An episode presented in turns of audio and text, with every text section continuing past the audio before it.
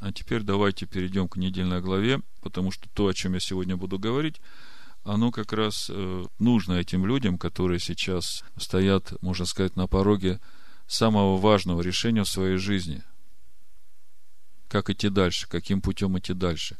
Как могло такое случиться, что вот то сегодняшнее христианство находится так далеко от той веры, которую проповедовал Иешуа и его апостолы. Значит, у нас сегодня недельная глава Итро. Краткое содержание главы, напомню. Сыны Израиля восстанавливаются станом у горы Хариф. Приходит тесть Моисея с женой, Маше и ее сыновьями. И вот тут вот как бы судьбоносный выбор. Моисей поднимается на гору, Бог говорит, что народу нужно приготовиться к встрече. Моисей об этом объявляет – Народ начинает приходить просить суда у Бога. Моисей судит. Весь народ стоит.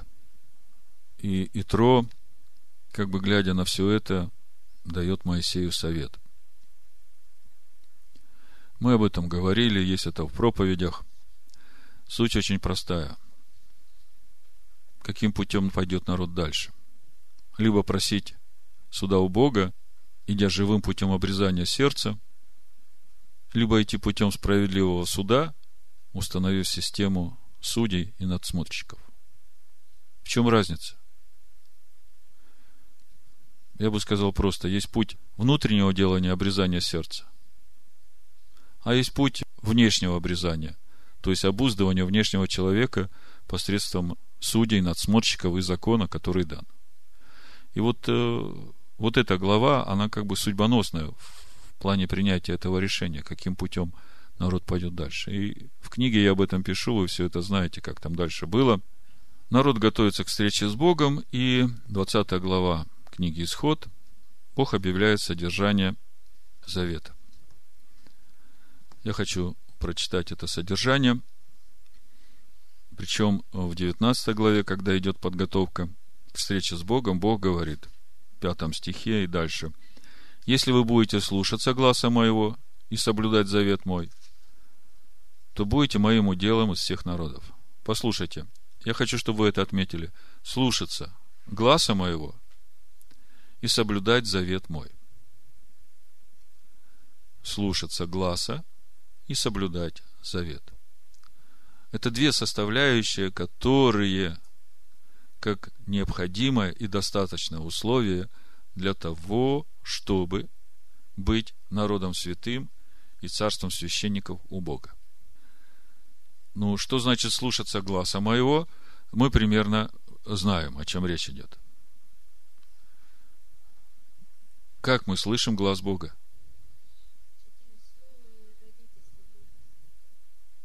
Бог говорит нам духом своим в сердце нашем через свое слово. Так. А что значит э, соблюдать завет мой? как раз это главная тема нашего разговора, что является заветом. Второзаконие 4.13 давайте откроем, а потом уже сам завет прочитаем. Чтобы вы это четко, однозначно понимали. А потом я скажу название проповеди. Буду читать с 11 стиха, 4 глава Второзакония. Вы приблизились и стали под горою, а гора горела огнем до самых небес, и была тьма, облако и мрак. И говорил Господь к вам из среды огня. Глаз слов его вы слышали, но образа не видели, а только глаз. И объявил он вам завет свой, который повелел вам исполнять десятословие. И написал его на двух каменных скрижалях. Значит, что является содержанием нашего завета с Богом? Десятисловие. Давайте прочитаем. Исход, 20 глава. И изрек Бог все слова сии, говоря, первое, «Я, Господь Бог твой, который вывел тебя из земли египетской, из дома рабства». Это есть первая заповедь. Вторая заповедь. «Да не будет у тебя других богов перед лицом моим, Не делай себе кумира и никакого изображения того, что на небе вверху и что на земле внизу, и что в воде ниже земли. Не поклоняйся им и не служи им, ибо я, Господь Бог твой, Бог-ревнитель, наказывающий детей за вину отцов до третьего и четвертого рода, ненавидящих меня, и творящий милость до тысячи родов, любящим меня и соблюдающим заповеди мои. Это вторая заповедь. Третья заповедь. Не произноси имени Господа Бога твоего напрасно, ибо Господь не оставит без наказания того, кто произносит имя его напрасно. Помни день субботний, чтобы светить его. Это четвертая заповедь. Шесть дней работай и делай всякие дела. День седьмой суббота Господу Богу твоему не делай вон и никакого дела ни ты, ни сын твой, ни дочь твоя, ни раб твой, ни рабыня твоя, ни скот твой, ни пришлиц, который в жилищах твоих. Ибо в шесть дней создал Господь небо и землю, море и все, что в них – а в день седьмой почил. Посему благословил Господь день субботний и осветил его. Пятая заповедь. Почитай отца твоего и мать твою, чтобы продлились дни твои на земле, которую Господь Бог твой дает тебе. Шестая. Не убивай. Седьмая. Не прелюбодействуй. Восьмая. Не кради. Девятая. Не произноси ложного свидетельства на ближнего твоего. И десятая. Не желай дома ближнего твоего, не желай жены ближнего твоего, ни раба его, ни рабыни его, ни вала его, ни осла его, ничего, что у ближнего твоего. Вот оно, это речение, десятисловие, это и есть содержание того завета, который Бог заключил со своим народом. Теперь давайте прочитаем послание евреям, восьмую главу, и я вам скажу название проповеди. Буду читать шестого стиха. Но сей первосвященник получил служение тем превосходнейшее, чем лучшего он ходатай завета, который утвержден на лучших обетованиях. Ибо если бы первый завет был без недостатка, то не было бы нужды искать место другому. Но пророк, укоряя их, говорит, «Вот наступают дни, — говорит Господь, — когда я заключу с домом Израиля и с домом Иуды новый завет. Не такой завет, как я заключил с отцами их, в то время, когда взял их за руку, чтобы вывести их из земли египетской, потому что они не прибыли в том завете моем. И вот это я пренебрег их, говорит Господь, если посмотреть пророка Иеремию, откуда цитируется это местописание, там написано, хотя я оставался в союзе с ними, да? Ну, мы понимаем, откуда это пришло. Авторы теологии замещения так очень хотели сыновей Якова отвергнуть, что даже осмелились Слово Божие исказить. Вот завет, который завещаю Дому Израилеву. Заметьте, все тому же Дому Израилеву, который тут э, написано пренебрег их.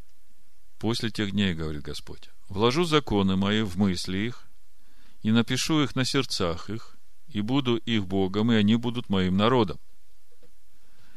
И не будет учить каждый ближнего своего, каждый брата своего, говоря, познай Господа, потому что все от малого до большого будут знать меня. Потому что я буду милостив к неправдам их, и греховых, и беззаконий их не вспомину более. Говоря новый, показал ветхость первого, а ветшающее и стареющее близко к уничтожению. Проповедь я назвал «Ветхий, близкий к уничтожению». Вот этот вот 13 стих – человек, который никогда не открывал Тору и пророков, читая этот 13 стих, делает вывод, зачем мне Ветхий Завет. Сейчас мы поговорим, откуда пришло слово Ветхий Завет. Он делает вывод. У него есть Новый Завет, а тот Ветхий ему не нужен. Если к этому прибавить еще некоторые места, например, Галатам 4 главу, ну, с 21 стиха. То есть я хочу вам показать проблему сегодняшнего христианства. Как случилось так, что сегодняшнее христианство так далеко от э, истинного Машеха и от той веры, которая будет оправдывать нас. 21 стих. «Скажите мне, вы, желающие быть под законом, разве вы не слушаете закона? Ибо написано, Авраам имел двух сынов, одного от рабы, а другого от свободной. Но который от рабы, тот рожден по плоти, а который от свободной, тот по обетованию. В этом есть и насказание. Это два завета. Один от горы Синайской, рождающей в рабство, который есть Агарь, ибо Агарь означает гору Синай в Аравии и соответствует нынешнему Иерусалиму, потому что он с детьми своими в рабстве. А нынешний Иерусалим свободен, но матерь всем нам. Ибо написано, возвеселись неплодно, не рождающая, воскликни и возгласи, не мучившийся родами, потому что у оставлено гораздо более детей, нежели у имеющего мужа. Мы, братья, дети обетования по Исаку. Но как тогда рожденный по плоти гнал рожденного по духу, так и ныне. Что же говорит Писание? Изгони рабу из сына ее, ибо сын рабы не будет наследником вместе с сыном свободной. Итак, братья, мы дети не рабы, но свободы. Ну вот, второе место Писания.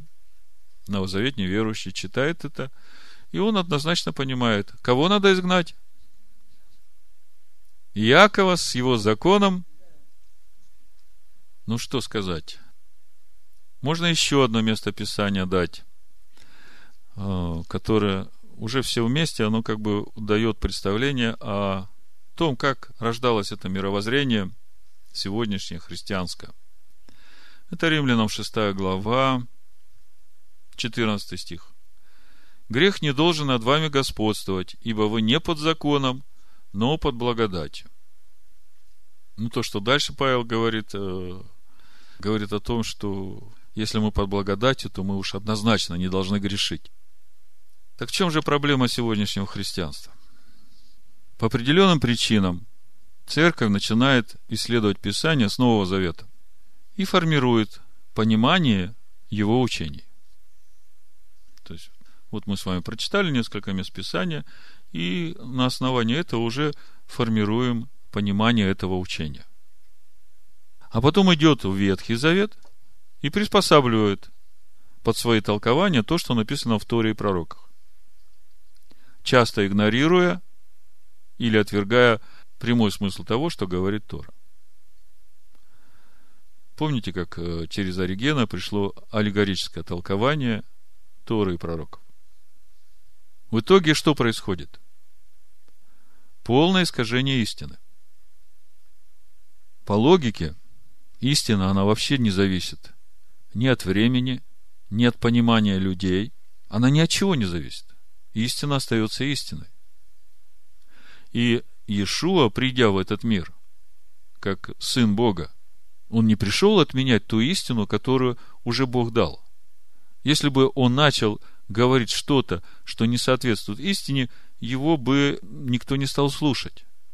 Помните Второзаконие, 13 глава?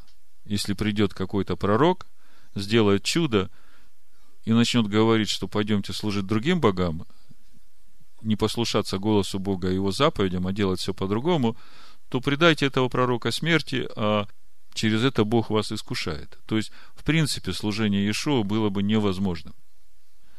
А потом он сам говорит, э, и в Матвея в пятой главе, чтобы не думали, что я пришел нарушить законы пророков. Помните?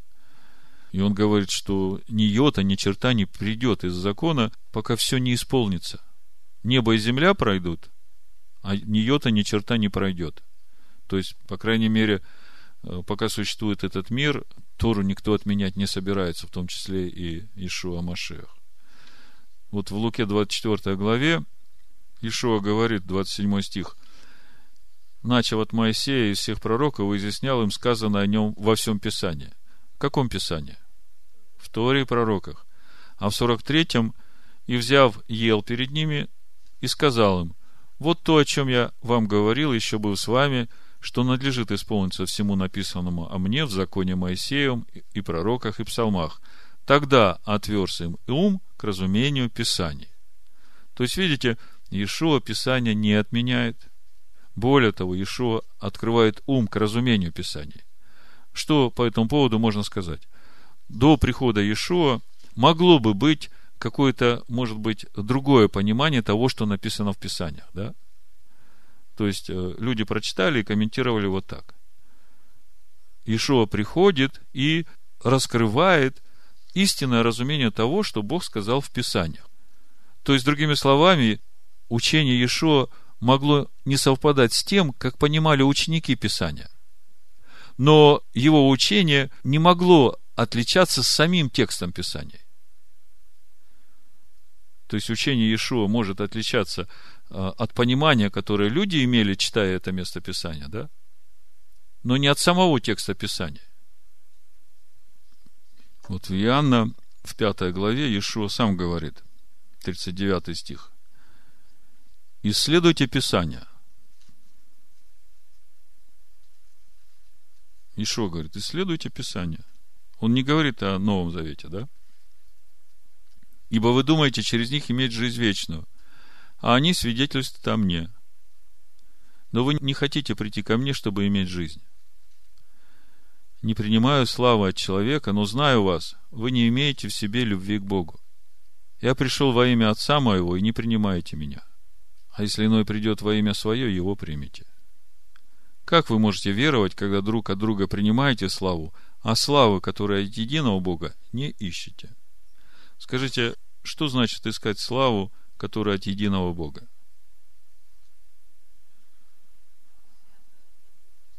Обрезать свое сердце. И обрезать именно Словом Бога, для того, чтобы жило в тебе Слово Бога.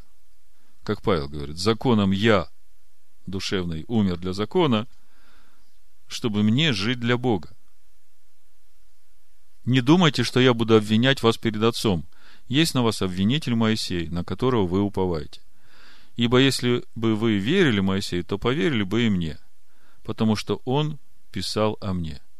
Если же его писанием не верите, как поверите моим словам? То есть, поверить словам Иешуа можно только в том случае, если верить Писанию Моисея. Другими словами, отвергать Танах, отвергать Писание, являющее Словом Бога, это значит отказаться от божественного откровения истины. То есть, если формировать понимание учения Иешуа без Танаха и формировать это понимание, которое полностью противоречит тому, что говорит Танах, то это полное искажение истины. Если мы читаем Новый Завет, даже Матвея, Евангелие, мы видим, ибо написано, ибо написано, ибо написано. Где написано? В Торе и пророках. И если бы в Торе и пророках не было написано, то тогда можно было бы и усомниться в том, действительно ли Иешуа является Мессией. Правда? Но мы свою веру именно утверждаем, доверяем Новому Завету именно потому, что это написано в Торе и пророках. И все, что учат Иешуа и ученики, мы сверяем, не противоречит ли это Торе и пророкам. И мы видим, что совершенно не противоречит, более того, раскрывает истинное понимание того, что говорит Тора и пророки. То есть, если отвергается Танах, то отвергается не только откровение Божьей истины, той, которая неизменна. В послании Коринфянам, в первом послании, 10 главе, апостол Павел говорит, что отвергать Слово Божие, это значит искушать Христа, Машеха, в девятом стихе. Помните, да? То есть, не только отвержение истины, но и искушение Машеха, истинного Машеха. 1 Коринфянам, 10 глава, вы все это знаете, я просто коротко. Значит, отцы все крестились в Моисея, в облаке и море ели одну и ту же духовную пищу, которая текла из последующего духовного камня, который есть Машех, да? А дальше Павел говорит, не станем искушать Христа, как некоторые из них искушали и погибли от змей. То есть искушали Христа непослушанием тому, что говорит Тора, то есть непослушание тому, что говорит Тора, апостол Павел называет как искушение Христа, искушение Машеха. Ну так вот, мы возвращаемся к посланию евреям 8 главе. И теперь попробуем же все-таки разобраться, что здесь автор говорит нам в отношении Первого Завета, его недостатков, почему и что является ветхим, близким к уничтожению. Восьмая глава послания евреям, седьмой стих, мы читаем – Ибо если бы Первый Завет был без недостатка, то не было бы нужды искать место другому. Как вы думаете, В чем был недостаток Первого Завета? Вот я вам сейчас прочитал содержание десятисловия Первого Завета. В чем недостаток Первого Завета?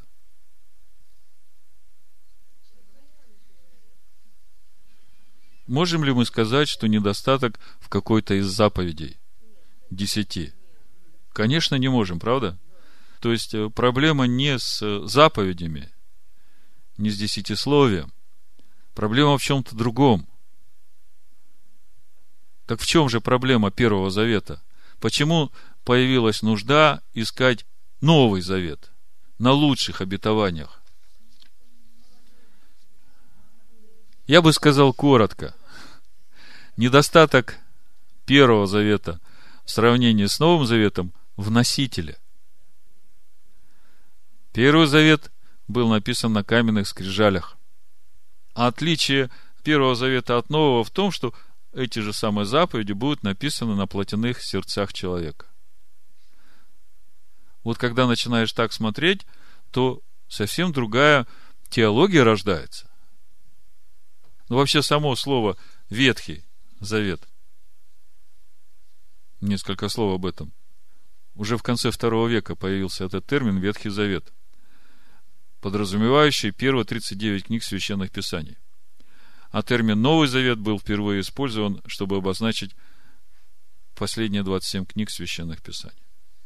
И сегодня каждый христианин уверен, что именно вот эти термины, они и подразумевают то, что эти 27 книг Нового Завета – это Новый Завет, а 39 книг священных писаний Тора и Танах – это Ветхий Завет. Но в Писаниях Первый Завет, э, кстати, не ветхий, если посмотреть даже на греческом, то речь идет о первом, а не ветхом завете. Если смотреть, как переводится на русский, то правильно будет первый договор и новый договор. И когда Писание ссылается на первый договор, то не имеется в виду ни первые 39 книг Писаний, ни закон Моисея, а речь идет конкретно о форме заключения договора, который был заключен с сынами Израиля на горе Синай. То, о чем мы сегодня читаем в нашей недельной главе. И мы знаем, что содержанием этого договора были 10 заповедей. Но форма заключения вот этого завета, то, что эти заповеди были на каменных скрижалях, Бог говорит, что придет время, когда я с Домом Израиля и с Домом Иуды заключу Новый Завет на лучших обетованиях. И вот эти же самые заповеди я запишу на сердцах. То есть, понятие Ветхий Завет, пусть даже Ветхий Завет, оно ни в коем случае не имеет отношения к 39 первым книгам священных писаний, которые называются Танахом. Апостол Павел говорит, что это боговдохновенные священные писания, которые умудряют всякого человека во спасение, научают, наставляют в праведности. Значит, э, первый вопрос, в чем недостаток Первого Завета? И мы ответили. И все это было связано с тем, что народ, услышав голос Бога, испугался и сказал, пусть Бог с нами больше не говорит, пусть Моисей с нами говорит, пусть Моисей идет слушать, что Бог будет говорить, и нам скажут, что надо делать а мы будем слушать, что будет Моисей говорить, и делать. Вы знаете, в чем недостаток вот таких взаимоотношений с Богом? Отсюда как бы мы понимаем, почему этот завет называется ветхим, близким к уничтожению. То есть мы сейчас поговорим о том, э, в чем суть ветхости этого первого завета. То есть, когда человек говорит, Господи, ты в мое сердце не лезь, я там буду жить так, как я хочу, а вот ты говори Моисею, что надо делать, а я буду слушать, что Моисей будет говорить, и я буду делать то, что ты скажешь. То есть, по сути, все взаимоотношения с Богом, они носят внешний характер. То есть, вся жизнь с Богом этого внешнего человека, душевного, рожденного в этот мир от своих плотских родителей, и она вся вот, значит, в рамках послушания тому, что говорят заповеди, внешнего физического человека. То есть, суть ветхости Первого Завета ветхости душевного человека, которого нужно обуздывать заповедями, законами, чтобы он не делал греха. А по сути, что происходит? То есть, э, человек, имея закон Моисея, он постоянно заботится о том, чтобы вот это дерево греха, которое в человеке, греховная плоть, чтобы она не приносила плоды. И вот здесь возникает проблема. Бог заключает со своим народом завет, дает 10 заповедей. И мы их только что прочитали. И когда человек становится на такой уровень взаимоотношения с Богом, что я буду слушать, что Моисей говорит, а в сердце своем жить так, как я хочу, Ишо говорит, «Э, все исходит из сердца человека, все злое. Вот в Матвея 15 главе, помните, исходящее из уст, 18 стих, из сердца исходит. И сия оскверняет человека. Ибо из сердца исходят злые помыслы, убийства, прелюбодеяния, любодеяния, кражи, лжесвидетельства, хуления. Это оскверняет человека. То есть, даны 10 заповедей, народ принял этот завет, этот договор с Богом, и буквально через какое-то время появляются люди, которые приступили эти 10 заповедей ну, хоть одно из них приступил, уже нарушил завет. Нарушил завет, значит, отпадает от э, Божьего народа. Сказано, не пожелай. А он взял и пожелал. Нарушил заповедь, да? Сказано, не произноси ложного свидетельства. А он взял и произнес ложное свидетельство. Сказано, не кради, да? А он украл сказано не прелюбодействуй, а он прелюбодействует. Ну и так далее. И что получается? И получается, что сыновья Израиля, которые заключили завет с Богом, основанием завета являются 10 заповедей, они становятся преступниками этого завета, переступили этот завет, а нарушил договор, ты выпадаешь из общества израильского, да? И вот именно по причине этих преступлений – чтобы дать возможность сынам Израиля снова восстановить заветные отношения с Богом. Бог и дает этот закон, который дан после по причине преступления. То есть, вот этот закон, это милость Бога, это возможность для всякого приступившего завет восстановить эти заветные отношения с Богом. Вот так закон был дан после по причине преступлений до времени пришествия семени. Но проблема-то остается. Проблема ветхости Первого Завета остается. Потому что внутри человека ничего не меняется. Вот эта греховная плоть в человеке, как бы человек обуздывает ее, старается вести себя так, чтобы не приступать заветные отношения с Богом. Но даже если приступил он э, на основании закона данного после по причине преступлений, он приносит жертву и примиряется с Богом, да, получает прощение – но он все так же остается рабом вот этой своей греховной плоти, которая живет в нем. А в чем суть этих лучших обетований, на основании которых Бог хочет заключить со своим народом, с домом Израиля с домом Иуды, все с тем же народом, Новый Завет. Вот в послании римлянам, в 8 главе, с первого стиха мы читаем суть этих лучших обетований – Итак, нет ныне никакого осуждения тем, которые в Машеях Иешуа живут не по плоти, но по духу. Потому что закон Духа жизни в Машеях Иешуа освободил меня от закона греха и смерти. Как закон, ослабленный плотью, был бессилен, то Бог послал Сына Своего в подобие плоти греховной, в жертву за грех, и осудил грех во плоти, чтобы оправдание закона исполнилось в нас, живущих не по плоти, а по духу. Скажите мне, в чем суть этих лучших обетованиях, на которых заключается Новый Завет? В том, что в человеке вот эта греховная плоть, вот это дерево греха, которое рождало эти плоды, оно лишается силы и власти в человеке. Греховная плоть лишается своей власти и господства над человеком. Не просто лишается власти эта э, греховная плоть человека, но в человеке возрождается вот это семя обетования, возрождается божественная природа Сына Божьего, Машеха, да? И в этом суть этих лучших обетований. Поэтому, когда человек уже в Новом Завете, то его задача взращивать в себе эту новую природу, и свидетельством взращивания этой новой природы являются плоды, которые приносит это семя, то есть плоды духа. И ему уже не надо заботиться о том, чтобы как-то обезопасить себя от э, вот этих плодов греховной плоти. Но осталось нам э, выяснить, что значит близкий к уничтожению.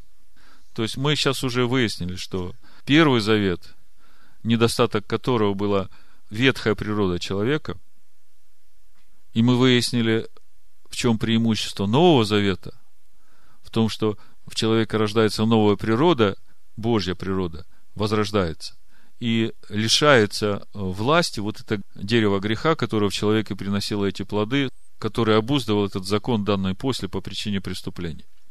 Так что же значит близкий к уничтожению? Помните, говоря новый, показал ветхость первого, ветшающего, стареющего и близкого к уничтожению. Вообще изначально, что значит близкого к уничтожению? Если уже есть новый, то значит э, просто уничтожен старый, да? Уничтожен первый, да? Можно было бы так подумать. Какая такая формулировка растяжимая, близкого к уничтожению. То есть еще не уничтоженного, но близкого к уничтожению. То есть Тут какой-то процесс подразумевается. Так вот, в Галатах, то, что мы читали, 4 глава, 17 стиха, давайте я прочитаю вам еще раз. И тогда мы увидим, э, в чем суть этого процесса, вот этого близкого уничтожения и суть вот того, кого надо изгнать, раба и сына рабыни. Помните, да? То есть вот как бы я вам рассказываю простые вещи, да, а через это вы начинаете видеть, как рушится вот это мировоззрение, теология сегодняшнего христианства, которое учение Иешуа и апостолов трансформировало в своем понимании в то, что полностью противостоит Божьему пониманию истины. 17 стиха буду читать. «Ревнуют по вас нечисто, а хотят вас отлучить, чтобы вы ревновали по них. Хорошо ревновать добрым всегда, а не в моем только присутствии у вас. Дети мои, для которых я снова в муках рождения, доколе не изобразится в вас Машех. Хотел бы я теперь быть у вас и изменить голос мой, потому что я в недоумении о вас. Скажите мне, вы, желающие быть под законом, разве вы не слушаете закона? Ибо написано, Авраам имел двух сынов, одного от рабы, а другого от свободной. Но который от рабы, тот рожден по плоти, а который от свободной, тот по обетованию.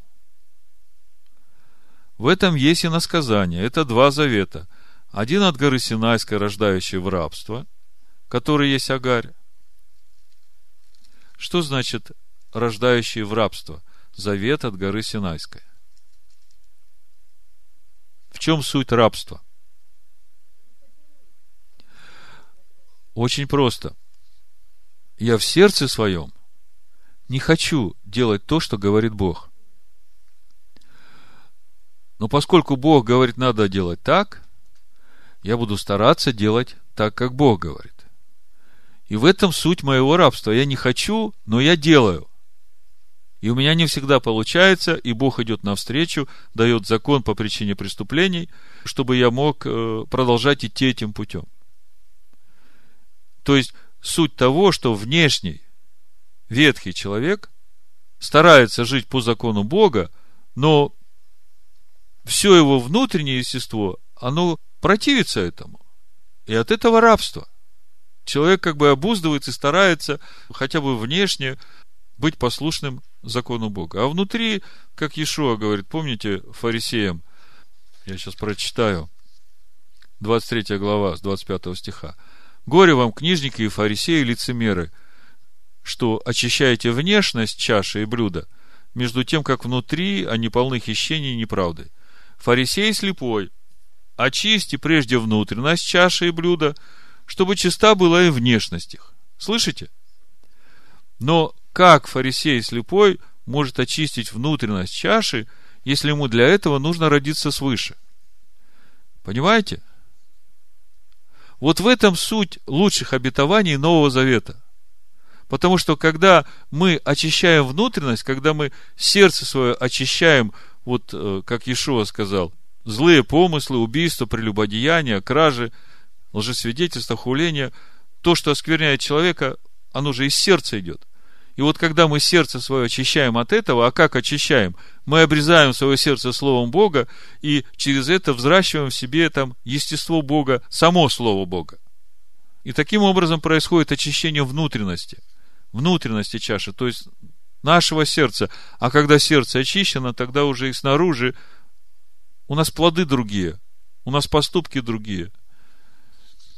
Вот так это работает. Так вот, когда я читаю вам Галатам 4 главу, слушайте, вы мне сейчас уже скажете, кого надо изгонять, какую рабу надо изгонять, и какого сына надо изгонять, и в конечном итоге вы поймете, что это никакого отношения не имеет к 39 книгам Танаха, к еврейскому народу, никакого отношения не имеет. Давайте прочитаем, и вы сами удостоверитесь. Значит, скажите мне вы, желающие быть под законом, разве вы не слушаете закона? Ибо написано, Авраам имел двух сынов, одного от рабы, а другого от свободной. Но который от рабы, тот рожден по плоти, а который от свободной, тот по обетованию. В этом есть и насказание. Это два завета. Один завет от горы Синайской, рождающий в рабство, который есть Агарь. Ибо Агарь означает гору Синай в Аравии и соответствует нынешнему Иерусалиму, потому что он с детьми своими в рабстве. А Вышний Иерусалим свободен, он матерь всем нам, ибо написано «возвеселись неплодно, не рождающая, воскликни и возгласи, не мучившиеся родами, потому что оставлено гораздо более детей, нежели у имеющей мужа». Мы, братья, дети обетования по Исааку.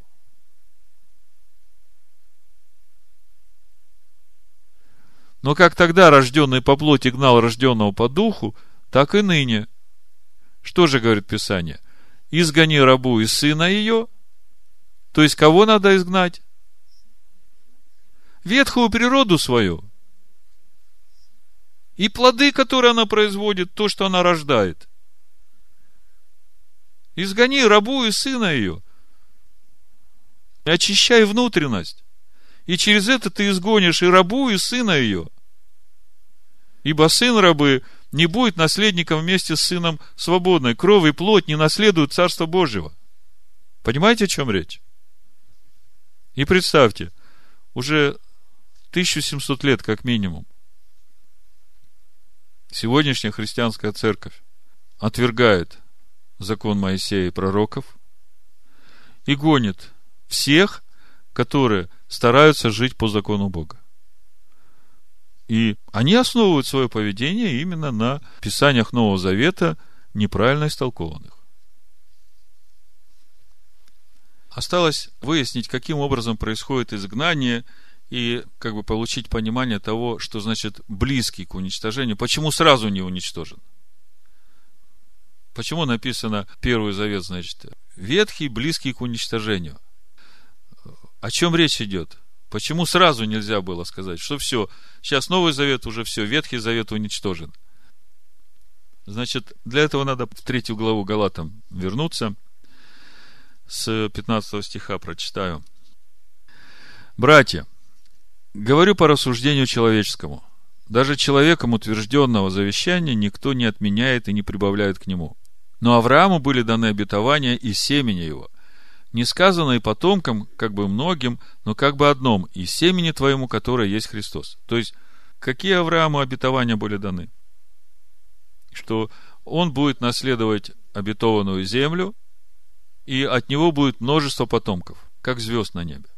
И мы уже много раз говорили, что речь идет не о плотских потомках Авраама, а о тех, которые выбрали идти этим же путем Помните? Хитхалех лепанай в гаях тамим. Иди к себе, наступая на себя, к лицу моему, и становись непорочным. Вот путь этого семени. Это завет о Машеях, который Бог заключает с Авраамом. 17 глава Барышит. И обетования даны именно семени, которое есть в Машех. То есть, всякий, который идет этим путем, который взращивает в себе это семя, он соучастник и сонаследник этого обетования. Я говорю то, что завет о Машехе, прежде Богом утвержденного, закон, явившийся спустя 430 лет, не отменяет так, чтобы обетование потеряло силу. То есть, закон, который спустя 430 лет был дан, вот тот закон, о котором мы говорим, который был дан после по причине преступления, да, он не отменяет этого обетования, которое дано духовному семени. Ибо если по закону наследство, то уже не по обетованию. Но Аврааму Бог даровал оно по обетованию. То есть Павел здесь говорит о том, что Бог изначально дал обетование духовному семени. Не плотским людям. А для чего же закон? Он дан после, по причине преступлений, до времени пришествия семени, к которому относится обетование. То есть, вот этот закон, он дан был сынам Израиля по причине преступлений. Потому что завет был заключен, а этот завет постоянно нарушался. И что же теперь? Человека выбрасывают за борт? Бог так не поступает, он милостив. Он дает человеку возможность раскаяться и обновить завет, принести жертву. И вот сам по себе этот закон, данный после по причине преступления, со служением в скинии по образу, со всеми этими жертвами, обрядами, все это было предназначено до времени пришествия семени. Здесь сразу следует оговориться, что большая часть сыновей Израиля до сих пор находится в ожесточении ради спасения язычников. То есть, пришествие семени для них задерживается и они все еще живут по закону. Павел говорит, для чего же закон? Он дан после, по причине преступлений, до времени пришествия семени, к которому относится обетование, и преподан через ангела в рукою посредника. Но посредник при одном не бывает, а Бог один. То есть Павел говорит, что этот закон, он дан тем же самым Богом, который заключил завет с Авраамом о Машехе. Поэтому не надо думать, что это плохо для человека. То есть я бы сказал, что для сыновей Израиля, с тех пор, как они отказались у горы Харив идти путем внутреннего делания, путем обрезания своего сердца, Бог дает вот этого детоводителя, который суть вот этот закон, который сохранит народ, весь народ, который будет оставаться душевным, плотским, но этот закон сохранит этот народ до того момента, пока придет Машех и животворит их сердца. То есть, пока лично каждому из них не придет откровение о том, что Иешуа есть Мессия. Ну, в связи с этим и раскаяние, и понимание того, что Иешуа взял и его грех на себя. И через это произойдет возрождение вот этого семени Машеха в них. 21 стих. Итак, закон противен обетованиям Божьим? Нет, никак. Ибо если бы дан был закон, могущий животворить, то подлинно праведность была бы от закона. То есть, закон, данный после по причине преступлений, он сердце человека не животворит, а Бога интересует праведность не внешнего человека, а внутренняя, праведность сердца.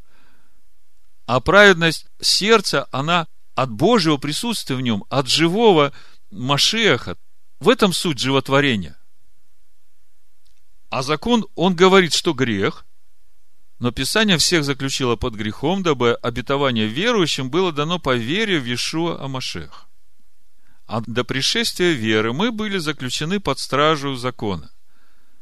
До того времени, как надлежало открыться вере. То есть, вот, вот это до пришествия веры мы были заключены под стражу закона, оно до сих пор работает э, в сыновьях Якова, которые еще не приняли Ишуа как своего Мессию. Так вот, самое важное – Итак, закон был для нас где-то водителем к Машеху. Я это так все подробно разбираю, чтобы мы поняли, почему близкий к уничтожению, в чем суть этого процесса, как это происходит и какую роль во всем этом для нас играет закон. Слышите, да? Мы сейчас дошли до того, что закон является стражем для плотского человека. Итак, закон был для нас где-то водителем к Машеху, дабы нам оправдаться верой. По пришествию же веры мы уже не под руководством где-то водителя. ибо все вы сыны Божии по вере в Машеха Ишуа. Вот здесь я немножко остановлюсь, чтобы потом не возвращаться. Сразу разъясню. Значит, если у нас уже открылась вера, то закончилась ли на этом роль детоводителя к Машеху, закона? Я согласен с вами, его участие в нашей жизни не закончилось. Закончилась его роль как того самого главного, который детоводитель. Потому что с того момента, как мы рождаемся свыше, нас начинает вести Дух Божий, Отец. Но какую же роль во всем этом продолжает исполнять закон, который дал Бог? Я бы сказал так, роль закона как где-то водителя закончилась, теперь дитя ведет отец, но учит отец все по тому же учебнику, который он дал от начала на горе Синай для научения своего народа. Как это работает в нашей жизни? Там, где я духовный, там, где живет во мне Машех, там у меня нет проблем. А там, где я еще плотской, вот там меня закон обуздывает. И по мере того, как вот этого плотского во мне становится все меньше, вот это вот ветхое, близкое к уничтожению. То есть, все меньше и меньше во мне надо обуздывать вот этого ветхого плотского человека, потому что его заменяет во мне природа Машеха, в которую меня погружает Отец. Вот смотрите, Евангелие от Иоанна, 6 главе, 44-45 стих написано, вот суть этого процесса, как это у нас работает. Иоанна 6, 44. Никто не может прийти ко мне, если не привлечет его Отец, пославший меня. И я воскрешу его в последний день. У пророков написано, и будут все научены Богом. Всякий, слышавший от Отца и научившийся, приходит ко мне. То есть, по пришествию веры, Машиах в нас родился. Слышите, да? И что происходит дальше? Мы получили залог Дух Божий, который учит нас теперь и ведет нас в полноту Сына. И учит нас Дух Бога именно по тому учению, которое Он дал, как мы читаем в Исход 24.12, где сказано, сказал Господь Моисею, взойди ко мне на гору и будь там, и дам тебе скрижали каменные и законы заповеди, которые я написал для научения их. Значит, семя возрождается, мы получаем способность слышать Дух Бога, слышать Отца, и Отец теперь нас учит Духом Своим и ведет к Сыну.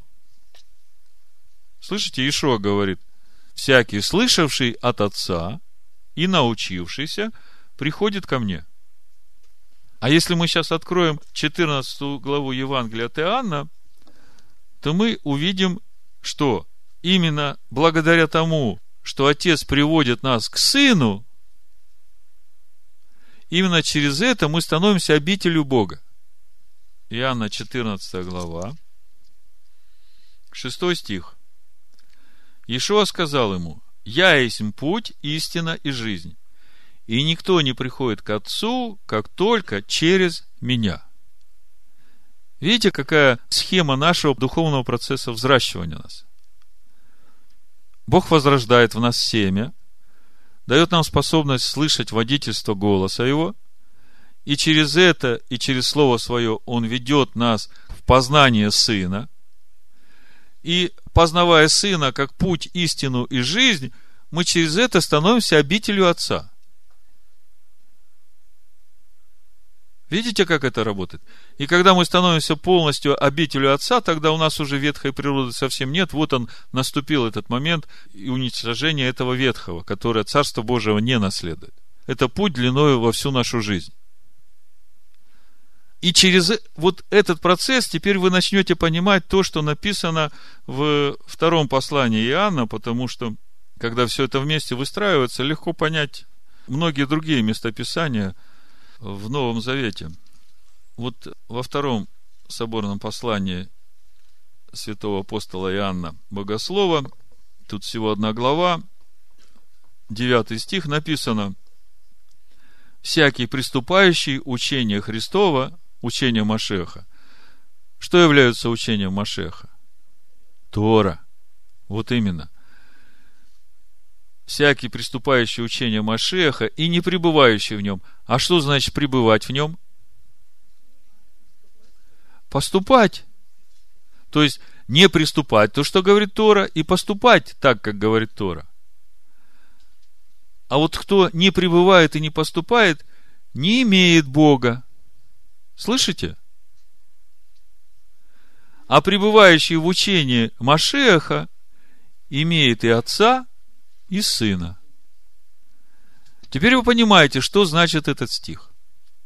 Бог возрождает нас семя, чтобы мы получили способность слышать Дух Бога.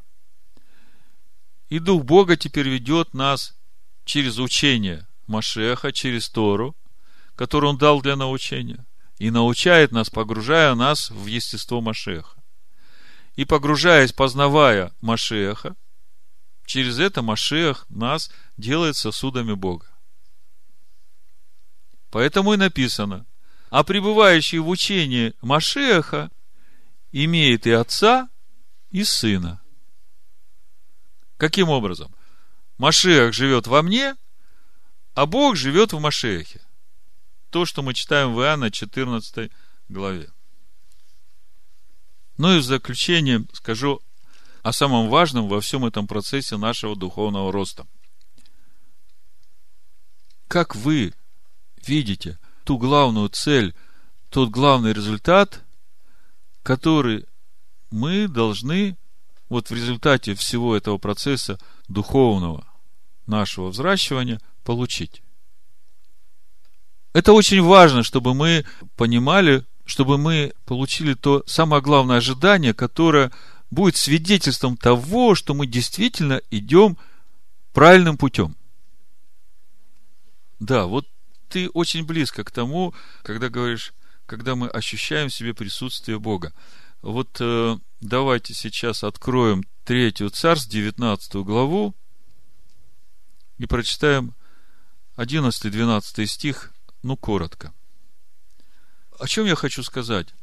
Мы на этом пути, я помню себя, когда только мне открылась важность заповедей Бога, важность Его закона, я, как апостол Павел, в то время, когда он был ревнителем отеческих преданий, неумеренным, да, то есть, э, плоть как бы очень хочет быть послушной всему этому. И как бы увлекаясь всем этим, в итоге теряешь самое важное, ради чего все это делается. Так вот, я хочу предостеречь вас и тех, которые будут слушать, чтобы они не теряли эту главную цель, то самое важное, что мы должны иметь как результат. Третье царство, 19 глава. Здесь описывается момент встречи Илия. После того, как он накормили, разобрался со всеми ваалами и служителями этим ваалам и призвал Израиль служить Богу. Он испугался потом Изавели, спрятался в пустыне, пришел ангел, подкрепил его и сказал, вот иди навстречу с Богом на гору Божию Харев, именно на эту гору где вот в сегодняшней недельной главе мы читаем, как Бог спустился и говорил народу десятисловие.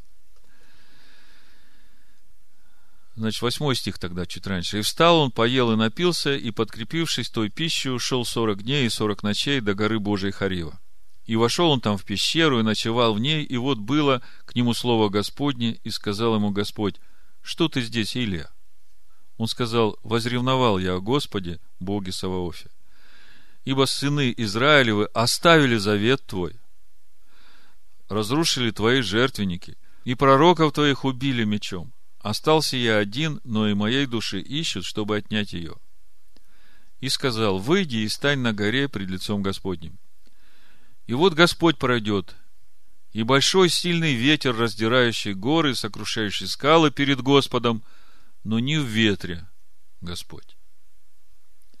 После ветра землетрясение, но не в землетрясении, Господь. После землетрясения огонь. Вот мы сейчас поговорим немножко об огне. но не в огне Господь, а после огня веяние тихого ветра. Я смотрел, э, как это написано в иврите. Есть еще перевод Танаха «Голос тонкой тишины». То есть после огня вот этот голос тонкой тишины. Но когда я смотрел на те варианты слов, которые здесь написаны, значит, на иврите написано «Коль да мама дака». Коль голос или звук, по стронгу это 69-63 голос, звук. Де мама, это по стронгу 18.27, тишина, покой. И дака, это по стронгу 18.51, тонкий, тихий. И вот я бы добавил такой еще перевод. Звук или голос тихого покоя. В синодальном написано «веяние тихого ветра». В Танахе предлагается перевод «голос тонкой тишины». Перевод, который я вам предлагаю, который мне лично больше говорит, это голос тихого покоя. Так вот, не в ветре Господь, не в землетрясении и даже не в огне. Что это значит? Для того, чтобы вы понимали, что это значит, я вам просто образами сейчас нарисую вот это понимание тех процессов, которые должны у нас происходить вот на этом нашем пути взращивания Машеха в нас. Значит, э, первое. Давайте откроем Второзаконие, 31 главу, 24-29 стих прочитаем.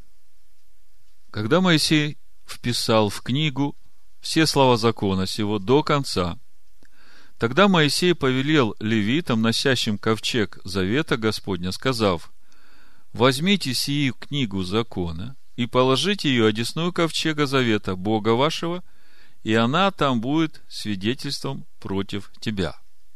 Значит, первый образ. Вы прекрасно представляете, как выглядит святое святых. В центре стоит ковчег завета. В ковчеге завета лежат скрижали завета, десять заповедей. Ковчег завета накрыт крышкой, жертвой, капорот, которая сделана вместе с двумя херувимами. И Бог открывался над крышкой. Вот этот голос тонкого покоя. Та конечная цель, куда мы должны прийти. К вот соединению с этим голосом тонкого покоя. А теперь смотрите. Для того, чтобы прийти к ковчегу с заветом, нужно пройти через закон, который одесную ковчега. И это тот огонь, в котором должно сгореть все наше небожие. Но это не конечная цель нашего пути. Я хочу вот на это обратить ваше внимание. Мы порой так ревнуем вот в нашей тщательности соблюдения заповедей, что думаем, что это и есть наша конечная цель. Но это всего лишь процесс избавления нас от этого ветхого, стареющего, близкого к уничтожению – и это помогает нам вложить в сердце наше вот этот ковчег завета, его заповеди. И когда все это мы проходим, то конечным результатом должно быть раскрытие божественного естества, вот этого общения с Богом, вот этого голоса тонкой тишины, вот того Бога, который раскрывается над крышкой. Вот это наша главная цель достигнуть именно этого состояния. Ну, несколько еще образов. Вот смотрите, 33 глава здесь же Второзаконие.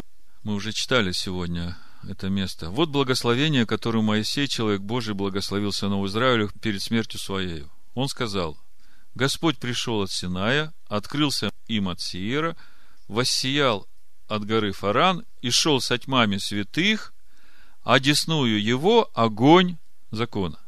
Слышите, да? Бог не в огне, Бог не в землетрясении, Бог не в ветре.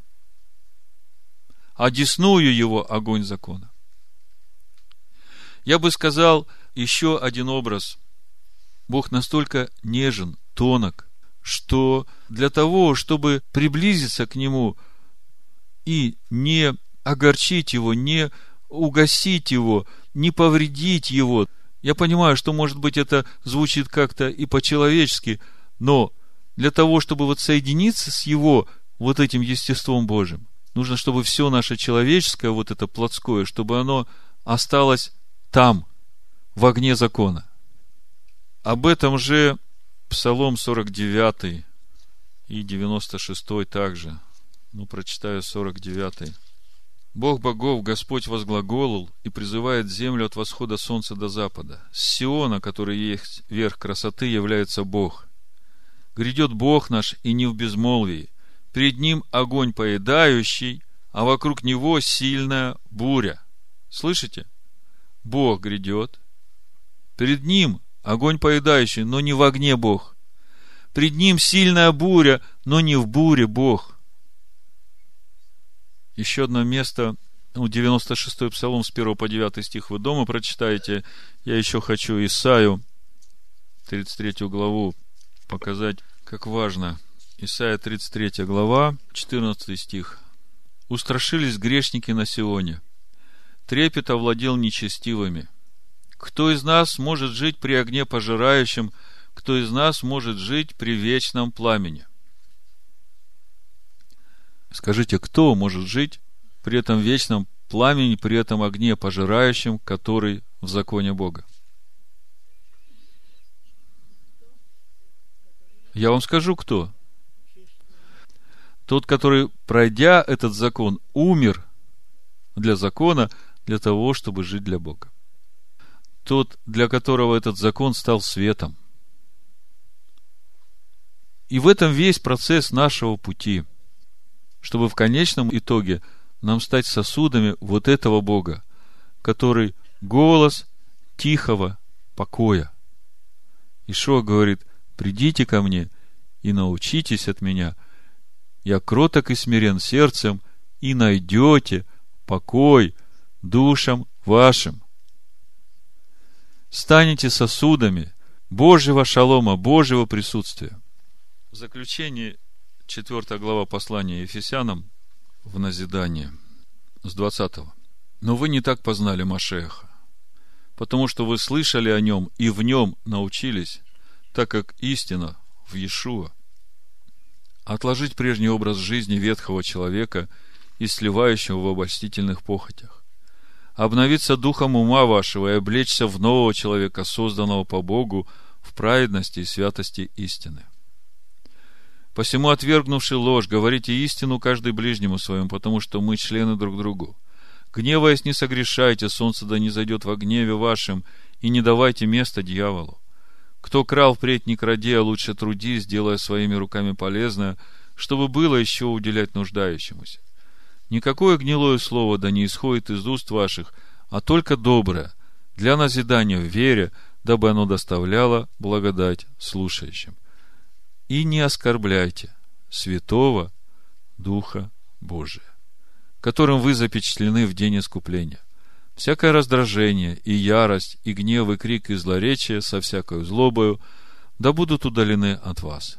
Но будьте друг к другу добры, сострадательны и прощайте друг друга, как и Бог у Машехе простил вас. Итак, подражайте Богу, как чадо возлюбленное и живите в любви, как и Машех возлюбил нас и предал себя за нас в приношение жертву Богу, благоухание приятное. Да благословит всех нас Всевышний в имени Машеха Ишуа. Аминь.